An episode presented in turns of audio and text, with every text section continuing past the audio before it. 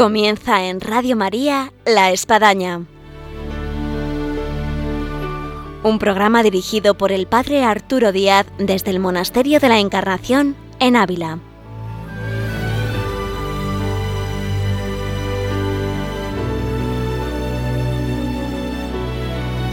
Buenos días, bienvenidos a La Espadaña. Les habla el Padre Arturo Díaz. Ahora en este tiempo de verano son muchas las actividades vocacionales que también se dan en la iglesia, cursos prevocacionales, eh, postulantados, eh, campamentos vocacionales, retiros vocacionales y es un momento pues muy idóneo para llegar a pensar, a vibrar con la vocación, a abrazar la vocación. Y en este tiempo tan propicio para la vocación tenemos con nosotros alguien que se ha ordenado sacerdote hace poco, el padre Nathan Wayne, que se encuentra aquí en el Monasterio de la Encarnación, y con él vamos a conversar sobre el tema de la vocación, del sacerdocio, y tendremos como siempre nuestra sección de vida y obras de Santa Teresa. Bienvenidos a la Espadaña.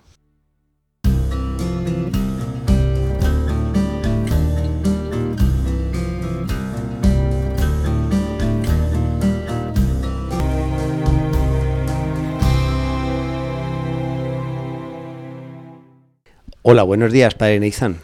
Buenos días, Padre. Es un placer estar aquí. Y para nosotros también tener aquí un recién ordenado sacerdote, legionario de Cristo, creo que de Nueva York. Sí.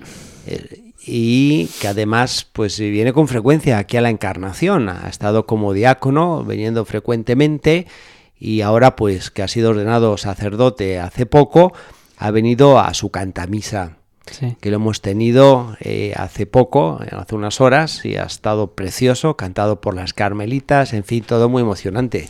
Sí, fue impresionante tener la misa con ellas. Eh, se escucha en, sus cantos y sus oraciones el cariño que tienen. Y para un nuevo sacerdote, obviamente, es, es un regalo muy grande poder celebrar aquí en la Encarnación.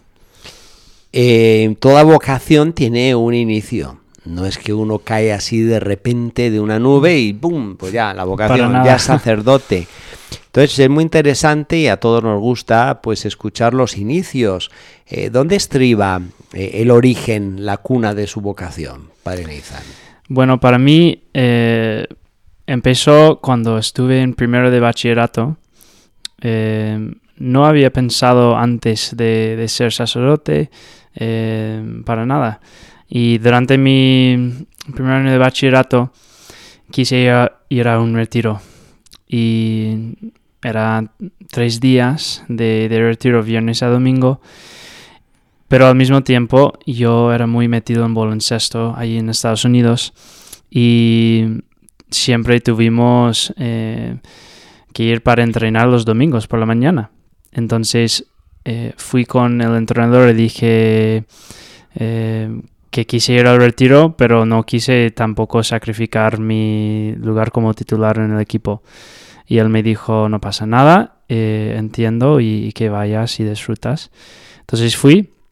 En ese retiro estuve en, en la capilla en un tiempo libre y estuve rezando, no sabía qué hacer con mi vida. Era un año de discernimiento por todo, saber cuál carrera tomas, cuál camino Estaba acabando bachillerato, sería aquí en España. Sí, sí, eh, sí. Entonces, eh, estuve ahí rezando y pregunté al Señor, em, Señor, ¿qué quieres de mí? Yo sé que en mi vida hay muchas puertas abiertas. Estuve pensando en uh, hacerme médico o trabajar en el negocio de mi padre. Eh, entonces hay muchas puertas y muchas oportunidades que tengo pero yo quiero pasar por la puerta que tú escoges, porque sé que esta va a hacerme feliz. Y, dije, si me dices, lo hago. Y en este momento justo pensé en ser sacerdote por la primera vez, me asustó muchísimo. Fui con mi director espiritual, le contó y el padre me dijo, tranquilo, si, si sigue este pensamiento y este eh, pues llamada, pues hablamos, pero por ahora no, no te preocupas.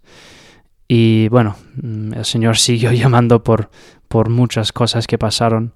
Fui en el verano solo para visitar el seminario. eh, porque mi director espiritual me insistía que necesitaba ir y visitar.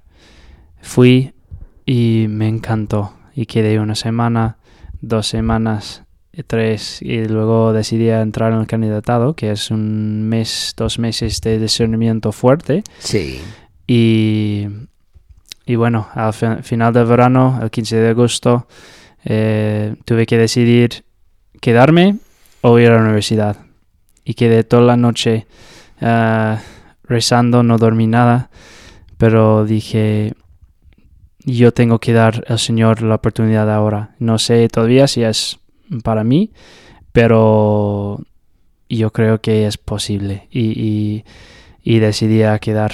Y, y desde ahí empezó todo. Una señal de la vocación es cuando uno llega a un seminario, a un convento, a un monasterio, sentir como que ese es su lugar, sentirse bien, decir, pero si me siento como en casa. Y esto es una buena señal vocacional de decir, bueno, se, se ve que se me está llamando aquí, Sí, aquí. De lo contrario, pues eh, es señal de que tal vez ese no es el sitio. Así que aquí se puede percibir que, que- había inicio de, de la vocación que ahora ha llegado al sacerdocio. sí. No, es súper importante si alguien está pensando en el sacerdocio, vida religiosa, lo que sea, que vayas y, y veas. Em, es como novios, o sea, ellos eh, empiezan a salir, eh, sienten a gusto y luego empiezan a comprometerme más eh, Ujú. en, el- en la relación y pasa igual para el sacerdote. Eh, se, se va, se encuentra con una comunidad, eh, pues en torno al Señor siente ese gusto y, y el Señor llama por cosas así muy, muy humanos. Sí. Eh, entonces hay, hay que tener los ojos abiertos. Basta abrir el Evangelio como Jesús en cosas muy humanas, como es una pesca, como es unas redes, como es una barca, como es una mesa de impuestos. Eh, Jesús va, va llamando a sus primeros discípulos y así, Así en la historia de todas las vocaciones. Ahora, la llegada al sacerdocio tampoco se improvisa, no es que uno pues ya entró y oh, al poco tiempo ya ordenamos sacerdote. Hay un proceso, hay una formación. Eh, en su caso, Padre Nathan, ¿cómo, cómo ha sido esta formación en, en la Legión de Cristo? Bueno, em, primero y antes de todo, yo creo que es como el Señor ahí eh, modelando el barro, ¿no? Que hay muchas cosas que pasan en nuestras vidas que no sabes cómo el Señor está formando tu corazón, pero yo empecé, he tenido 12 años de, formación. Eh, los primeros dos, realmente en noviciado, em, no estuve seguro todavía si, si era para mí. Y al final de mi primer año estuve dudando seguir o no. Y dije, no puedo ir a casa sabiendo que no he dado todo. Em, entonces em, empecé a estudiar, a rezar, a trabajar, a hacer todo con, con más amor que había hecho cualquier cosa en mi vida y vivir en el momento, vivir en el presente, no preocuparme por mi pasado ni el futuro.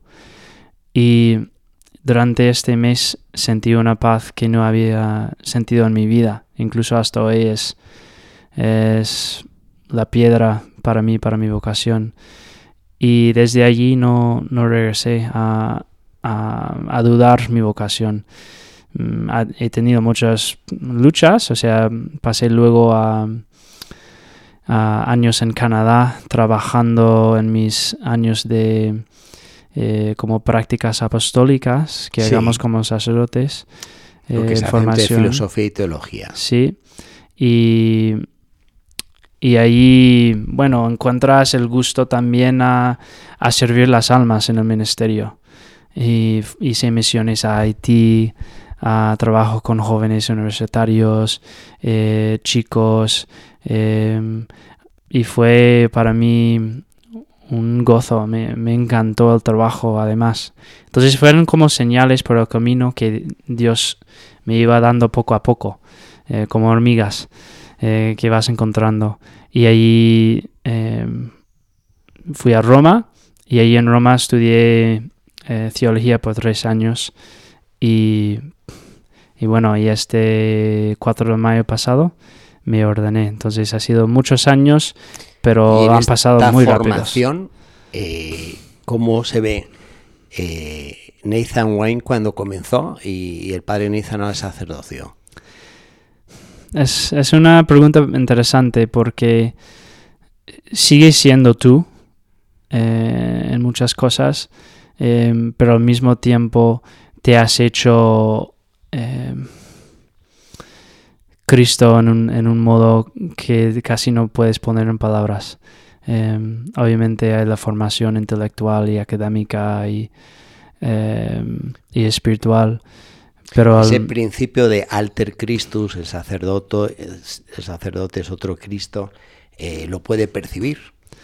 Sí, o sea, ya solo el modo con la cual la gente le tratan es muy fácil, yo creo, como especialmente en sus primeras eh, semanas de sacerdocio, pensar que la gente te aprecia tanto porque eres tú, pero no es así.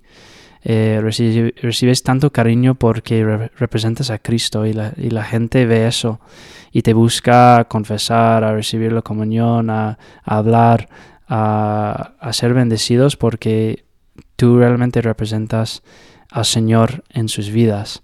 Em, y eso me ha dado mucha luz para ver que es Dios que está al centro del universo y, no tú.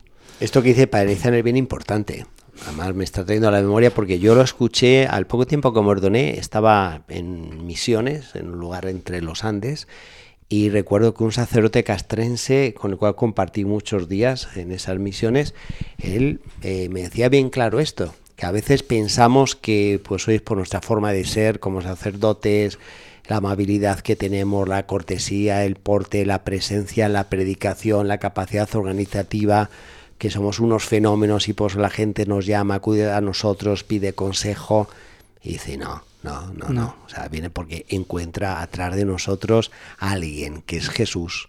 ¿eh? Y si quitamos a ese Jesús, pues se te cae todo eso. sí, sí, sí, Así es. Así que los sacerdotes que nos escuchan, yo creo que es una visión que no podemos de perder de vista de que es Cristo en nosotros y que no somos nosotros en sí, sino Cristo en nosotros, como bien lo expresa San Pablo.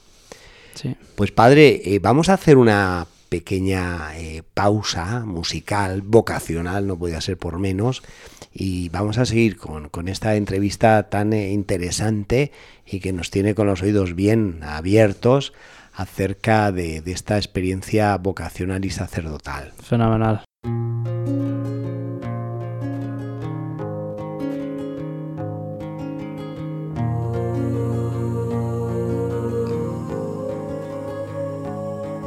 Estoy a la puerta y llamo, esperando a que me abras.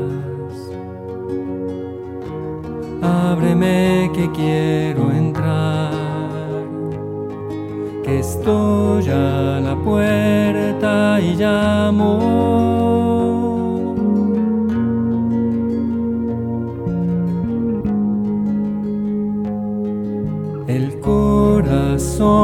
Que te he dado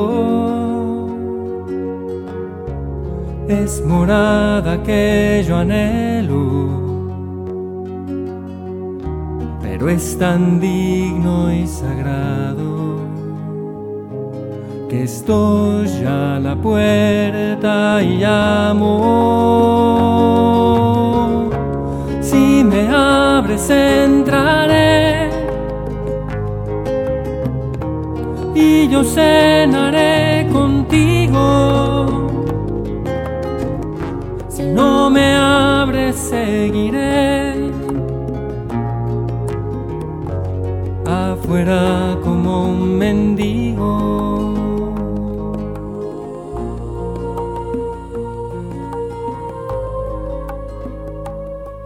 Estoy a la puerta y llamo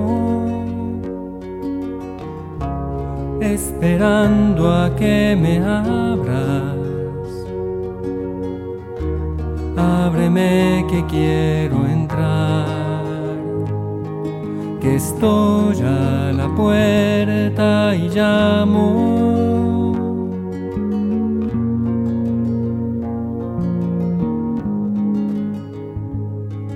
El corazón que te he dado es morada que yo anhelo.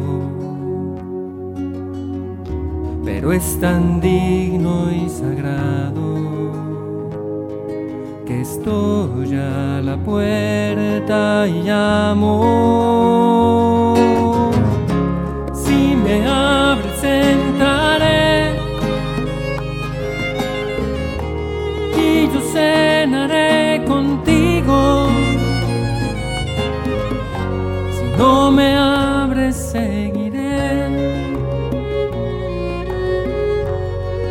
afuera como un mendigo, llamando, llamando, llamando, llamando.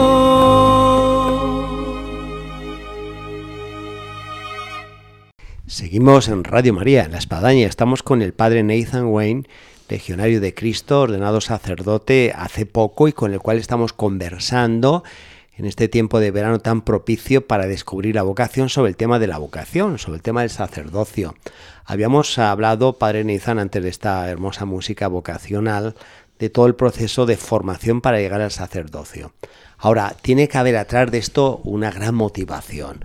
Eh, ¿Usted cómo sintió eh, esa motivación que le llevó a, a perseverar en todos esos años de formación y alcanzar ahora la meta del sacerdocio? Bueno, a mí, a mí me gustaría poner la imagen eh, de Samuel ¿no? en, en el templo que escucha al Señor que llama en la noche. Y al inicio él no sabe quién está llamando.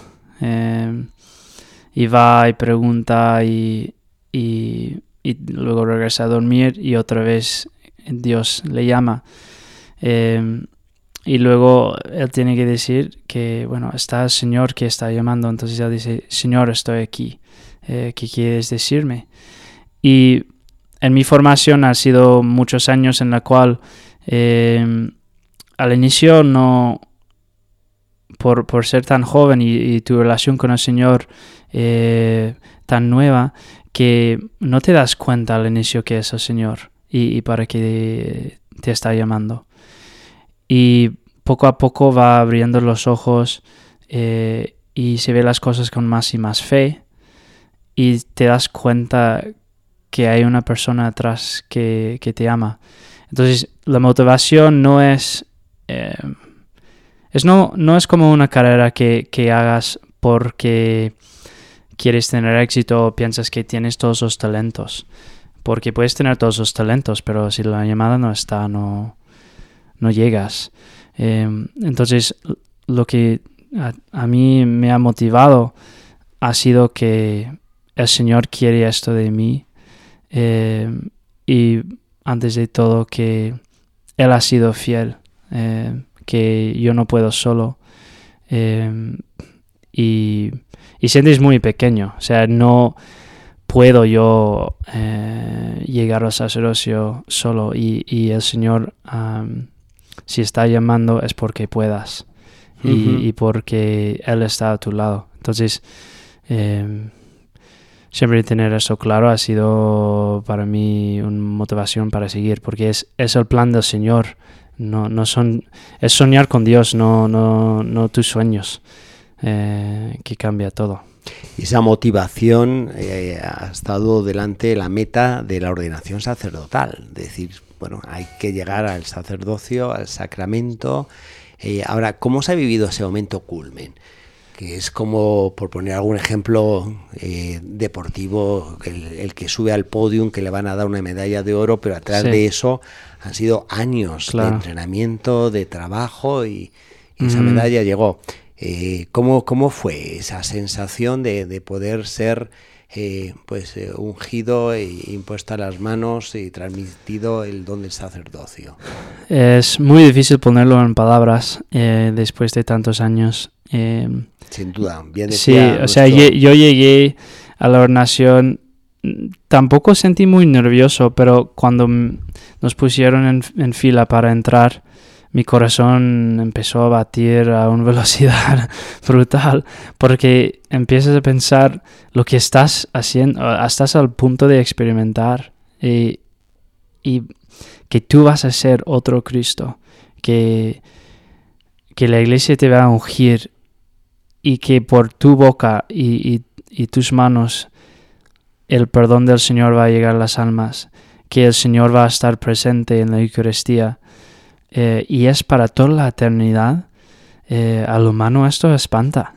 Sí. Entonces, eh, pensando en esas cosas, entrando en, en la Basílica de Juan de Latrán, allí en Roma, sentí como es para un niño subir a una montaña rusa por la primera vez. Eh, hay muchos nervios, pero al mismo tiempo sabes que lo quieres hacer, sabes que no va a pasar nada, pero que va, vas a tener miedo, vas a disfrutar y sentí todo eso durante la ordenación, sentí muchas cosas.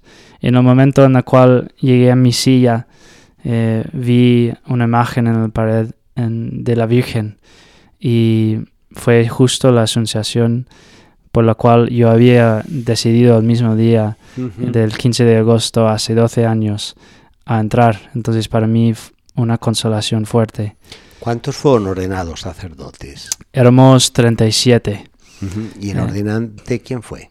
Eh, Monseñor Carballo, que es un gallego Sí, y trabaja en el secretario de la Congregación para Religiosos y Vida Consagrada. Ya, ya, ya. Pues bueno, me imagino cómo fue la ceremonia. En No. Roma, San Juan de Letrán, 37 eh, legionarios para ser ordenados, eh, Monseñor Carvalho, en fin, eh, Sí. digno de, de, de- de poder tener una foto eh, constante de lo que fue ese día, para Sí. no olvidar. Sí, sí, así es. Ahora, también es importante, Padre Nathan, eh, aunque Santa Teresa, y estamos en su casa, dice que la loca, eh, la imaginación, la loca de la casa, pone un poco de imaginación. ¿Cómo se imagina su, su sacerdocio a partir de, de ahora? Bueno, eh, yo creo que mi imaginación para el futuro es muy limitada, obviamente. En- no, incluso como fue la ordenación, no, no puedes imaginar cómo va a ser. Eh, entonces yo no sé qué me va a tocar eh, de sufrimientos, de alegrías, de eh, trabajos, de todo.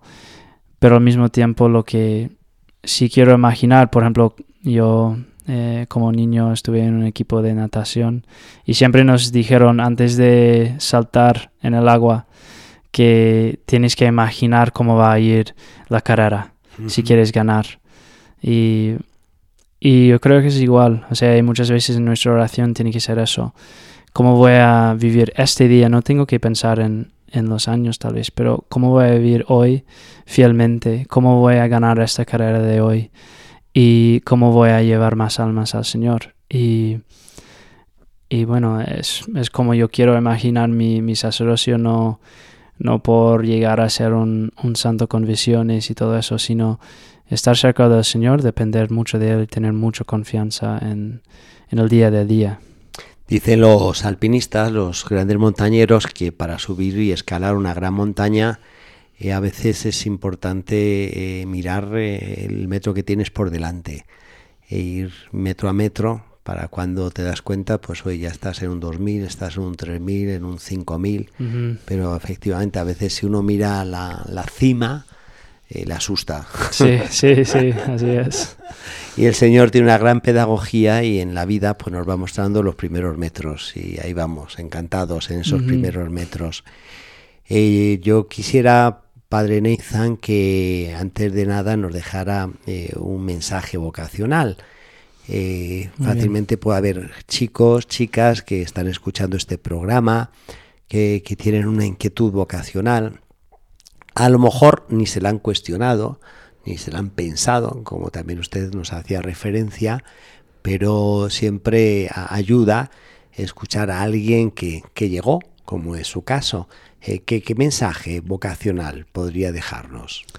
Bueno, si estás escuchando hoy eh, esta historia vocacional y estos comentarios no es casualidad.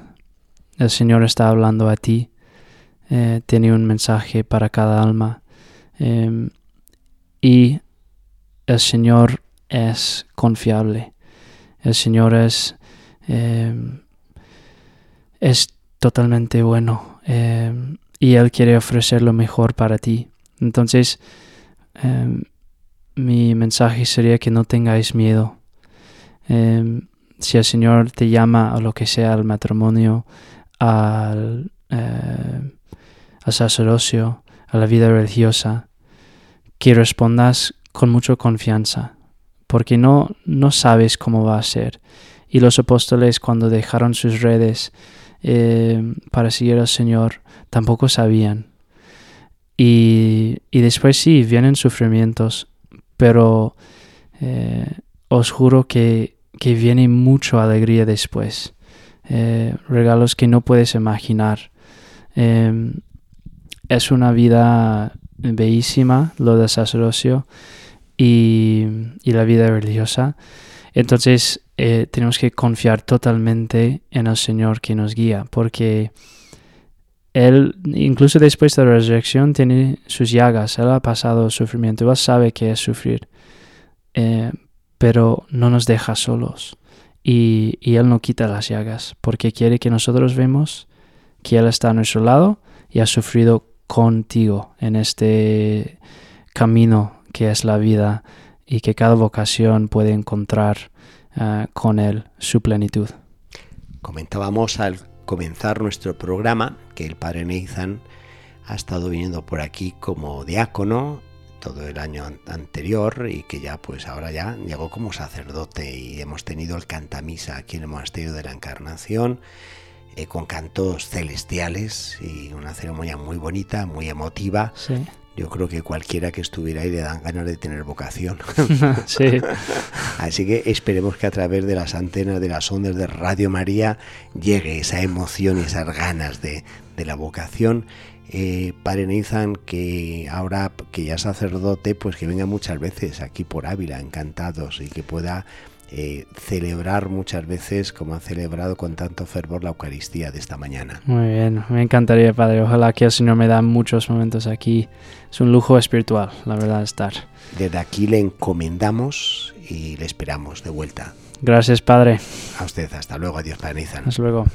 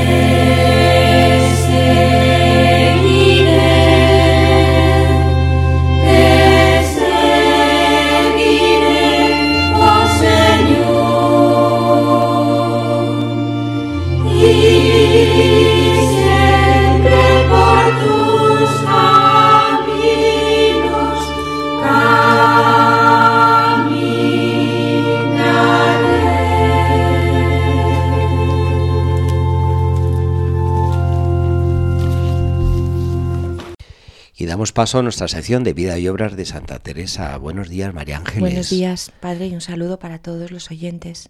Que recordarán a nuestros oyentes a Santa Teresa puesta en camino una vez más en fundaciones, en este caso dirigiéndose a Madrid para la fundación en Pastrana el 30 de mayo de 1569. En un coche que le había mandado la princesa de Éboli al convento de Toledo para que fuera a visitarla y organizar allí eh, toda la fundación de Pastrana coche de la época, esos carromatos, en este caso más reales, ¿no? más rimpompantes de alguna forma, pero que interiormente convertidos en conventos. Sí, pero que era un coche de la princesa, no era el carro que normalmente usaba la santa.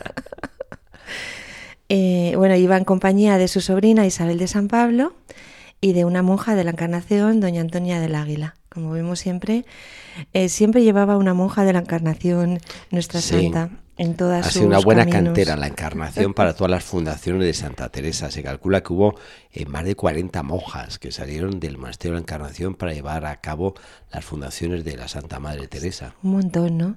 Y había dejado en Toledo como priora a Isabel de Santo Domingo y por capellán a un carmelita calzado, que es el padre Fray Pedro Muriel. Bueno, aquí pues nos damos cuenta como lógicamente, bueno, que era Carmelita Calzado porque descalzos pues estaban empezando, era incipiente, ¿no? Sí. Entonces tenía la santa que buscar capellanes eh, por donde encontraba, ¿no? Pero este, este fray Pedro Muriel, vamos a hablar de él más adelante, va a ayudar a la santa en muchas de las, de las fundaciones y, y de las acciones que va a llevar a cabo. Aquí hay un aspecto, María Ángeles, que a veces quizá no valoramos suficiente. Vemos a Santa Teresa que funda que consigue una casa, que la alquila, que edifica, eh, pero luego lo más difícil es esto, configurar una comunidad, yo me imagino, y en poco tiempo dejar una priora que, que, que lleva adelante la regla, el ideario de la reforma, conseguir capellán que, que apoye la espiritualidad. Eh, es un tinglado más difícil que, que, lo que es poner ladrillos y piedras. Mucho, porque si analizamos un poco, realmente ella iba sola o sea, muy sola, porque no tenía, iba dejando a, las, a, las, monjas que se estaban formando, muchas de ellas que eran, podríamos llamar novicias o en formación, ¿no? Ya las tenía que dejar encargadas de, de, cosas y seguir adelante, como vemos pidiendo ayuda a la encarnación para que mandaran a alguna hermana para que la ayudara, pidiendo también, buscando alrededor en el círculo de, de los, de los religiosos a aquellas personas que, le, que la podían ayudar. Es decir, nos imaginamos a la santa muy sola, mm.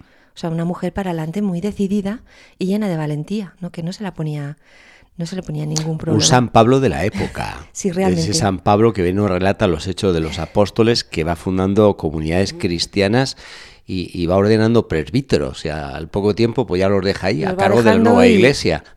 Y ella va tirando. Y en este caso, bueno, pues ella llega nada más nada menos que a la corte española, ¿no? A Madrid. A Madrid. Eh, se dirige al Palacio de los Príncipes de Éboli, que estaba frente a la iglesia de Santa María. Bueno, lamentablemente yo estaba viendo a ver si todavía se conservaba algo de este palacio para todos los oyentes de Madrid. Y bueno, pues no queda nada, porque fue destruido a principios del siglo XX para construir un ensanche de la calle Bailén. Y bueno, el antiguo palacio lo ocupan hoy los jardines que están detrás del Palacio de Abrantes, que es la sede del Instituto de Cultura Italiana. Italiano, exacto, mm. sí. Entonces, bueno, pues por ahí más o menos eh, puede pues la gente madrileña que quiera verlo. Así pues... que aquellos que nos escuchan y que tienen ocasión de pasear por ese lugar tan bonito como la calle Mayor, Paso Bailén, eh, la Almudena, el, el Capitanía General, en fin que se den un paseo y que piensen también que por ahí pasó la santa, ¿no? Las, eh, Teresa y sus acompañantes donde se hospedaron fue en el convento de Los Ángeles, que estaba junto a Santo Domingo el Real. Y ahí le esperaba pues otra amiga de la santa que era doña Leonor de Mascareñas, de la que ya hemos hablado en programas anteriores. Este convento tampoco está en pie, tampoco lo podemos ver porque también fue demolido, en este caso por, en la desamortización, en el 1836 y se construyó un edificio de viviendas, con lo cual, pero bueno, más o menos podemos hacernos una idea que estaba ahí junto a Santo Domingo el Real. En el convento de este convento, donde, donde también estaba doña Leonor, eh, pues había 12 monjas. Y es curioso porque he estado leyendo que luego algunas de ellas entraron en la, en la descalcés, o sea, se hicieron descalzas de la relación con la santa. como doña Catalina de Pizaña y doña Beatriz de Cisneros. En este convento, pues doña Leonor eh, pues tenía reservada una habitación en la zona reservada y allí vivía pues en compañía de algunas de las criadas. Ya sabemos que doña Leonor era una, persona muy importante en la corte, ¿no? En relación con, con el rey Felipe II y que la tenía en mucha consideración.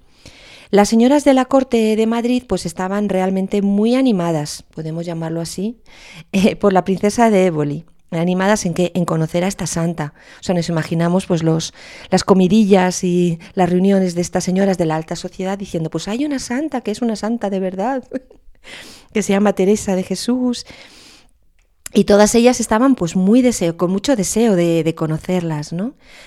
así tengo yo recogido em, en este texto que voy a leer, eh, que, nos, mm, que nos cuenta Francisco de Santa María en un libro que se llama Reforma de los Calzados y que habla así, lo voy a leer porque él mismo nos va a contar todo esto que estoy diciendo. Muy bien.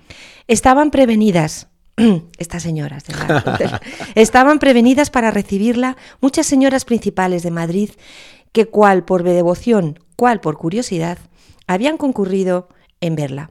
Esperaban a más ver algún milagro. Otras deseaban verla arrebatada. Querían una respuesta de una curiosa duda y otra que le dijese lo que había por venir. Prevenida la santa, de su humildad, le afectó un trato ordinario a todas, llano, y después de las cortesías ordinarias dijo, Oh, qué buenas calles tiene Madrid. Prosiguió la conversación con otras cosas indiferentes de este género. Es decir, que mientras las señoras querían verla robada, querían verlas haciendo milagros, haciendo unas predicciones de futuro, pues la santa dijo, ¿qué opina usted, madre, de todo esto que la estamos diciendo? Y dijo, ah, qué buenas calles tiene Madrid. Sí, a mí me recuerda un poco el Papa Juan Pablo II, que tenía salidas así, ¿no? Con, un tono de humor, de simpatía que, que, claro, se ganaba el auditorio. Quiero decir, bueno, me están ustedes preguntando sobre cosas elevadas y yo soy una pobre monja humilde. Y, y, entonces le voy a hablar ahora de lo que yo estoy pensando. Estoy pensando en el suelo, ¿saben? Estoy pensando en la tierra y estoy hablando de las calles de Madrid. No, no estoy pensando en gracias místicas ni vuelos del espíritu. Y Santa Teresa siempre tenía puesto el ojo en Madrid en una fundación, así que también con los pies en la tierra estaría pensando qué terreno podría conseguir para su convento. Sí, ¿no? y además es que eh, otra cosa que, vemos es que, es que era muy inteligente, que era muy rápida para salir de las situaciones que la podía poner la vida así contra la pared, ¿no? Y, y que, que hizo lo que podemos decir hoy en día que salió por la tangente. Sí. es decir, bueno, no voy a ir por ese camino, no quiero entrar por ahí, porque la vida de fe no es eso. O sea, aunque sean expresiones eh, sobrenaturales, es algo más. Y como no tengo ahora tiempo de, andar explicando a estas señoras tantas cosas, pues voy a decir esto de las calles, qué bonitas son. Bueno, en este convento eh, pues también acudió doña Juana, que era la hermana del rey Felipe II. En este momento tenía 34 años, había contraído matrimonio con don Juan de Portugal, heredero del reino, eh, que luego falleció en, el año 1554 y 18 eh, días después de mm, fallecer su esposo nació su hijo don, don Sebastián. Y ella sufrió muchísimo, bueno, empezó a tener incluso muestras de, que estaba enloqueciendo del dolor y eh, Felipe II pues mm, intentó ayudarla en todo lo que pudo y la, la, llamó para que fuera la madrina de su boda, eh, la boda de Felipe II con Isabel de Valois. Sí. Pero bueno, pues luego después hubo una, una cadena de fatalidades eh, que, que, que vivió esta, esta señora y bueno, en general toda la corte, ¿no? El 24 de julio de 1568 fallecía su sobrino, el príncipe don Carlos, a los 23 años, después de seis meses de cárcel, y el 3 de octubre de 1568 fallecía a los 24 años la reina doña Isabel de Valois. Entonces nuevamente entró en un momento de mucha tristeza y de mucha depresión y fue realmente el estar en las descalzas reales lo que la consolaba a esta princesa y por tanto estaba allí. Eh, eh, hospedada y también ella mm, quiso por su cuenta hacer un convento de clarisas y fue eh, el padre Francisco de Borja el que la puso en contacto con las clarisas de Gandía y luego ya después ella llegó a fundar un convento dedicado a Nuestra Señora de la Asunción. En este caso, eh, este convento que, funda, em, pues es muy curioso porque he estado viendo eh, lo, que, lo, que, lo, que, se pedía para entrar, ¿no? Eh, se pedía que debían de ser nobles o con pureza de sangre. Em, también entre las monjas que entraban, pues había algunas beatas y sirvientas que iban a atender. En fin, que era una, una manera de entender la, religiosidad y la vida conventual muy diferente a la, de, a la de nuestra santa. Esto lo digo porque, bueno, pues esto es un poco las personas con las que se va a encontrar la santa, la espiritualidad con la que va a convivir, ¿no? Y como distintos lenguajes, ¿no? Mm. Es que si no pensamos, es que a veces, y esto lo he estado yo analizando, ¿no? Eh, pensamos que lo, que la santa proponía eh, era lo que había que proponer, como lo más normal, y en esa época no era lo normal. Quizá lo normal era esto, eran conventos donde las señoras fundaban, donde tenían su parte, sus aposentos, donde entraban también criadas. ¿no? Este es un poco el panorama, también lo cuento porque es el panorama mental de la princesa de Éboli, con la que va a tener tantos problemas. Sí.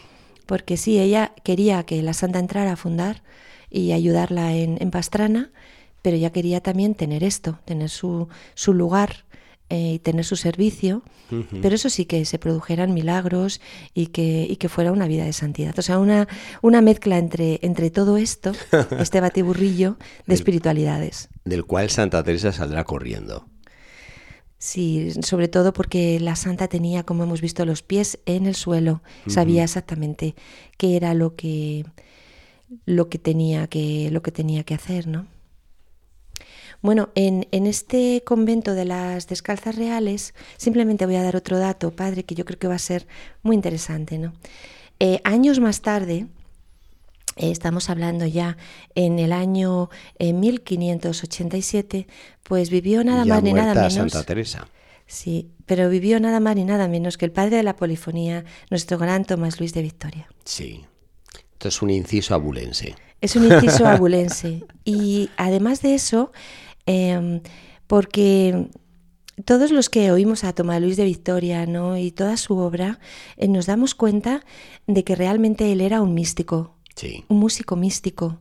Eh, su música es mística pura, es decir, es como la parte musical ¿no? de este suelo místico en el que también surgieron las figuras de Teresa de Jesús y de Juan de la Cruz.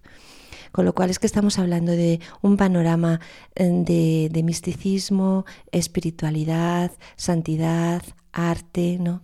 Espectacular. Sí, y aquí hay que hacer un reconocimiento de nuestra Ávila que eh, es una figura desconocida en gran parte. La gente que viene viene por otras cosas a Ávila, pero son pocos los que vienen atraídos por la figura de este sacerdote, eh, este genio de la música que, que puso en partitura su, su, su, parte mística. Sí, que fue un grandísimo polifonista.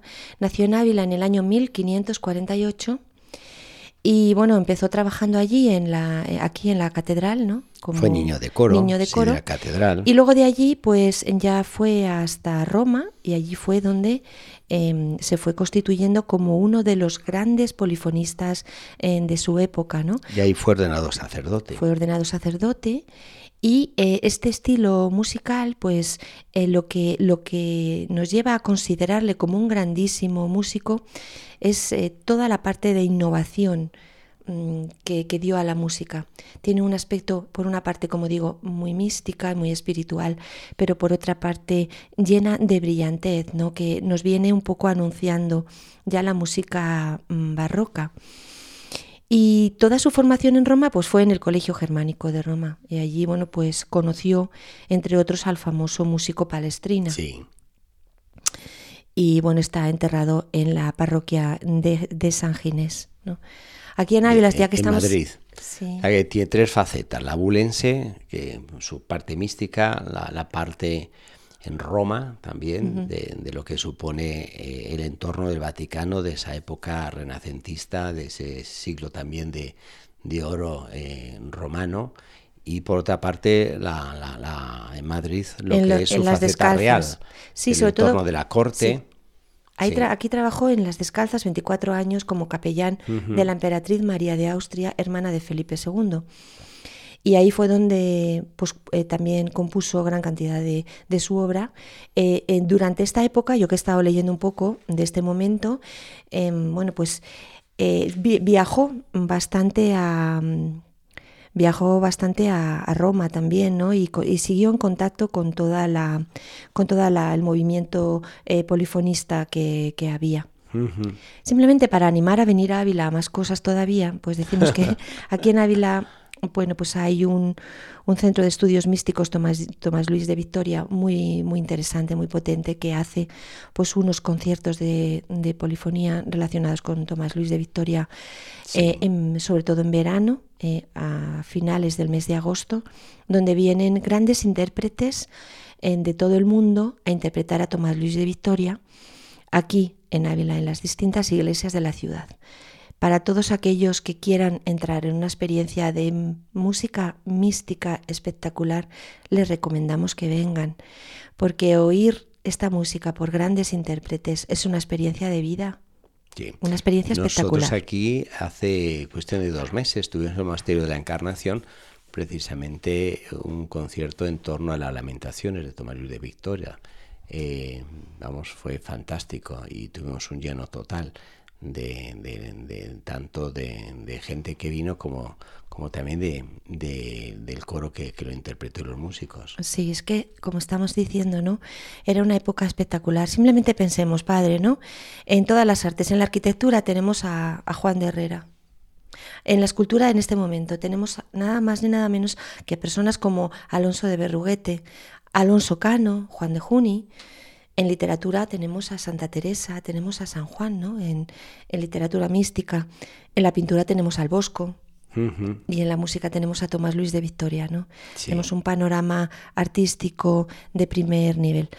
Mm, como a veces recomendamos libros, pues voy a recomendar uno. Vamos a seguir Que en este caso es una novela, es una novela que está muy bien y que, mm, que se llama El corazón de la piedra es de José María García López y está editado por Nocturna Ediciones. ¿no? Y bueno, pues ahí se ve muy bien esa relación espiritual y humana que había entre Victoria y la archiduquesa Margarita, hija del emperador Maximiliano II de Augsburgo y María de Austria. Y es realmente un relato muy bien documentado, eh, por un lado, y por otra parte muy ameno y que nos introduce en este, en este ambiente que estamos relatando en este programa. Sí. Eh, bueno, Teresa, vamos a volver un poco a la relación de la santa con la princesa de Éboli. Em, pues eh, tenía eh, una serie de relaciones eh, importantes dentro de, dentro de, la, de la corte, ¿no? Eh, entre los que estaba la princesa de Éboli, pero también había pues otra serie de, personas, ¿no? como la propia princesa de Portugal, doña Juana, que tenía su palacio pegado al convento y que estaba dentro de este influjo de relaciones de la santa en este momento. Eh, el influjo de la santa, pues en el convento en el que se quedó estos días, ¿no? Eh, pues como vemos, fue, fue muy importante. Eh, ¿Qué es lo que ocurrió en estos días? Bueno, pues en estos días que la santa estaba en Madrid, pues doña Leonor le presentó eh, a dos italianos que van a ser muy importantes de ahora en adelante en, todo, en toda la, reforma y todos los conventos de los frailes.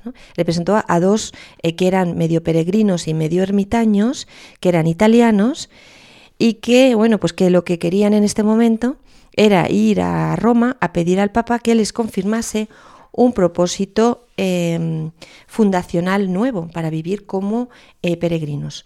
Uno de ellos era Ambrosio Mariano Azaro eh, y el otro es Juan Narduch, este que luego se le conoció también como Juan de la Miseria. Sí.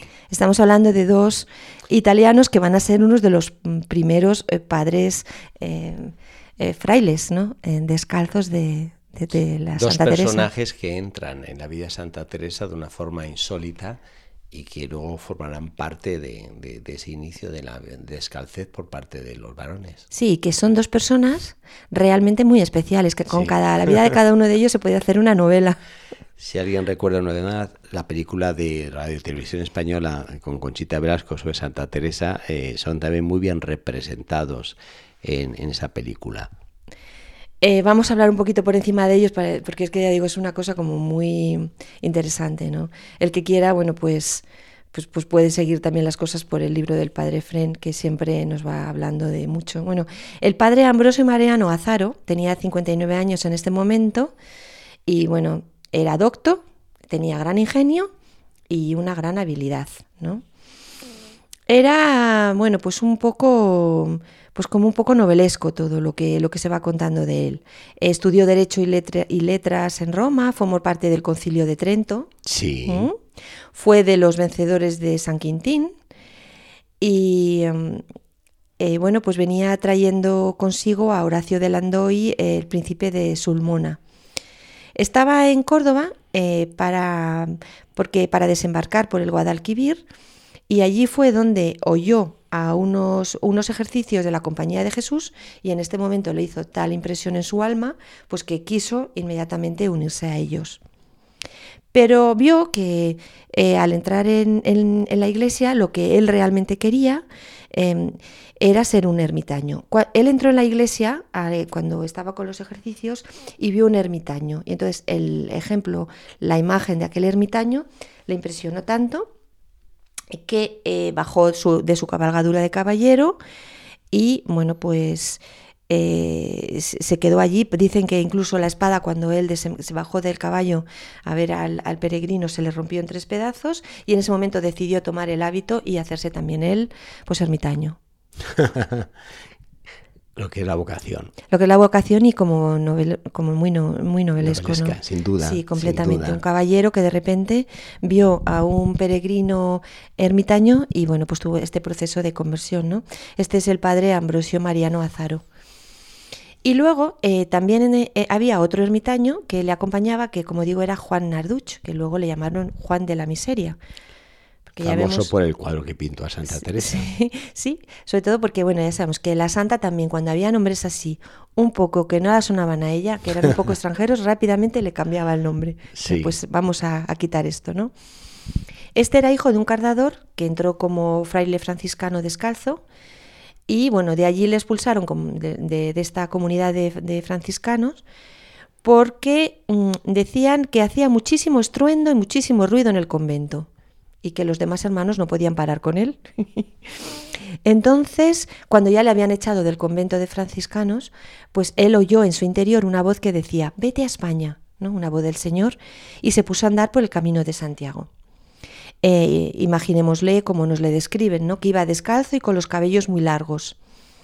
Parecíanme que conmigo venían personas alrededor de mí, no parecía sino que con las manos me levantaban los pies de la tierra y esta priesa que a mí me daban era muy dulce y suave y amorosa.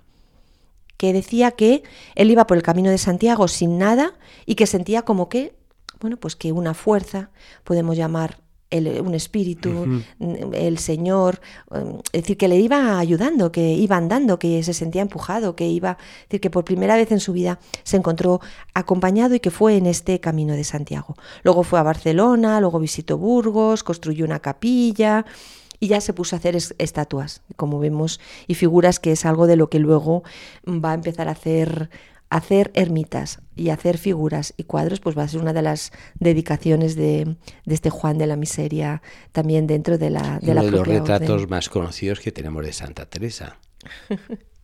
Este Ambrosio y Juan, ya para terminar, padre, eran amigos desde la juventud. Y bueno, pues los dos congeniaban muchísimo porque eran, como hemos visto en, rasgos así rápidos, unos grandes aventureros. Y por tanto pues mm, decidieron que tenían que ah, buscar una ermita eh, eh, y por tanto hacer con sus trabajos una obra para poder allí vivir como eh, ermitaños. Nos quedamos con estos dos ermitaños, estos dos personajes que aparecen en la Vía Santa Teresa y que serán pues parte de esa historia de fundaciones parte de la historia del Carmelo Descalzo y vamos a ver cómo es la conversación. Como vemos, la Santa tiene conversaciones abiertas por muchas, a, muchos niveles, ¿no? A nivel conventual, eh, con los monasterios, conventos que había alrededor, a nivel de las señoras, de la corte, del, rey y también con estos mm, religiosos, ¿no? Eh, ámbito religioso, que se acercaban a ella también un poco para conocerla y para compartirle eh, sus nuevas aspiraciones fundacionales. Muchas gracias, María Ángeles. Nos quedamos aquí y nos despedimos ya de nuestros oyentes para el próximo viernes Dios mediante y en breve aquí en La Espadaña rezamos el Angelus. Hasta entonces.